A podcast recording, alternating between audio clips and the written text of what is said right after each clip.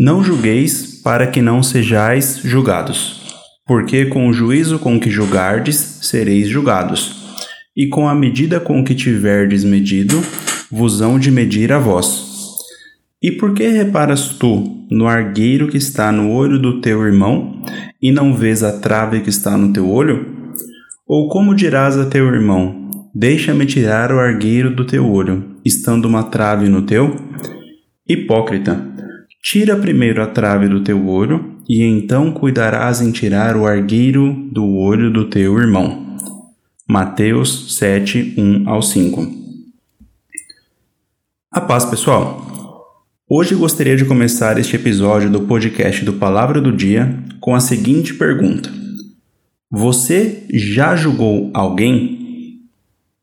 Pensa aí se você considera que já julgou alguém nesse ano que se passou, ou talvez nesse período que se passou, ou há muitos anos atrás. E então, acho que essa pergunta não é muito difícil de responder, não. A verdade é que praticamente todas as pessoas, em algum momento de suas vidas, já julgaram a outras. Sejam essas outras pessoas próximas, distantes, pessoas com quem se mantém um relacionamento ativo, pessoas que se admira, pessoas que não se admira e diversas outras condições e fatores. Mas você sabe o que é julgar? Dentre os diferentes significados presentes no dicionário, um dos que considero fazer mais sentido para a passagem de hoje é o de que julgar é formar conceito ou opinião sobre algo ou alguém. Vou repetir. Julgar é formar conceito ou opinião sobre algo ou alguém. Isso é, de acordo com essa definição, quando analisamos uma situação e emitimos nossa opinião, dizendo se algo é ou não o que consideramos, ou seja, emitimos um julgamento. Nós analisamos um fato e falamos: isso é isso.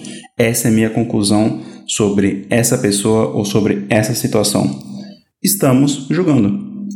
Mas será que a Bíblia não deseja que tenhamos mais opinião, opinião alguma sobre as coisas?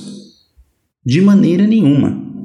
Saiba que cada um de nós é um ser criado à imagem e semelhança do Senhor, do Autor da vida.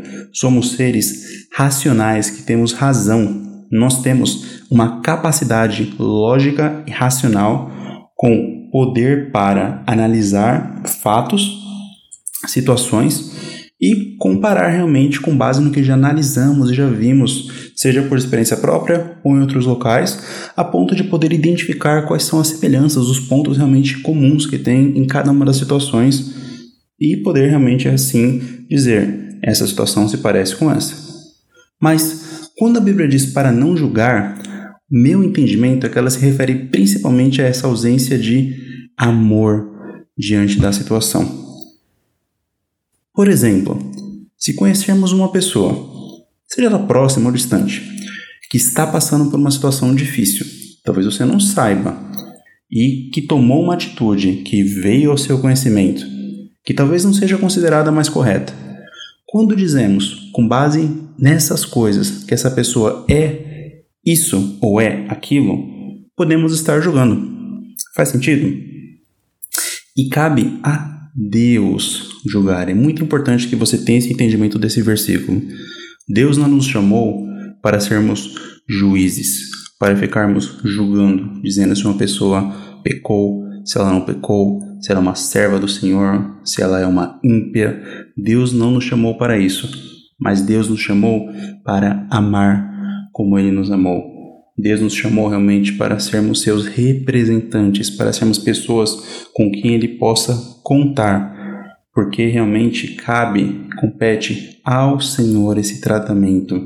Muitas vezes o Espírito Santo pode fazer um tratamento individual, de dentro para fora, com essa pessoa, para poder realmente orientá-la. E como o versículo nos diz, cada um de nós tem pontos que precisam ser trabalhados. Então, realmente, cabe, realmente, com base nesse versículo, que cada um de nós tome essa posição de identificar que realmente precisamos ser trabalhados, precisamos ser tratados pelo Senhor, precisamos orar dizendo: Senhor, eis-me aqui, me ajude a identificar o que, que eu preciso melhorar e que eu não tenha parecer de emitir julgamento sobre as pessoas, dizendo que talvez essa pessoa é uma serva, é uma ímpia, que ela é uma pecadora, que ela é uma santa, porque cabe ao Senhor. E uma dica que eu sempre considero aplicar é de aplicar realmente nas nossas vidas a passagem lá de Mateus 7:12, que diz assim: Portanto, tudo que vos quereis que os homens vos façam, fazei-lo também vós, porque esta é a lei e os profetas, que é bem como o tratar como você gostaria que te tratassem. E lembre-se, Deus nos ama e nos conhece, e Ele, e somente Ele, conhece o nosso coração e pensamentos.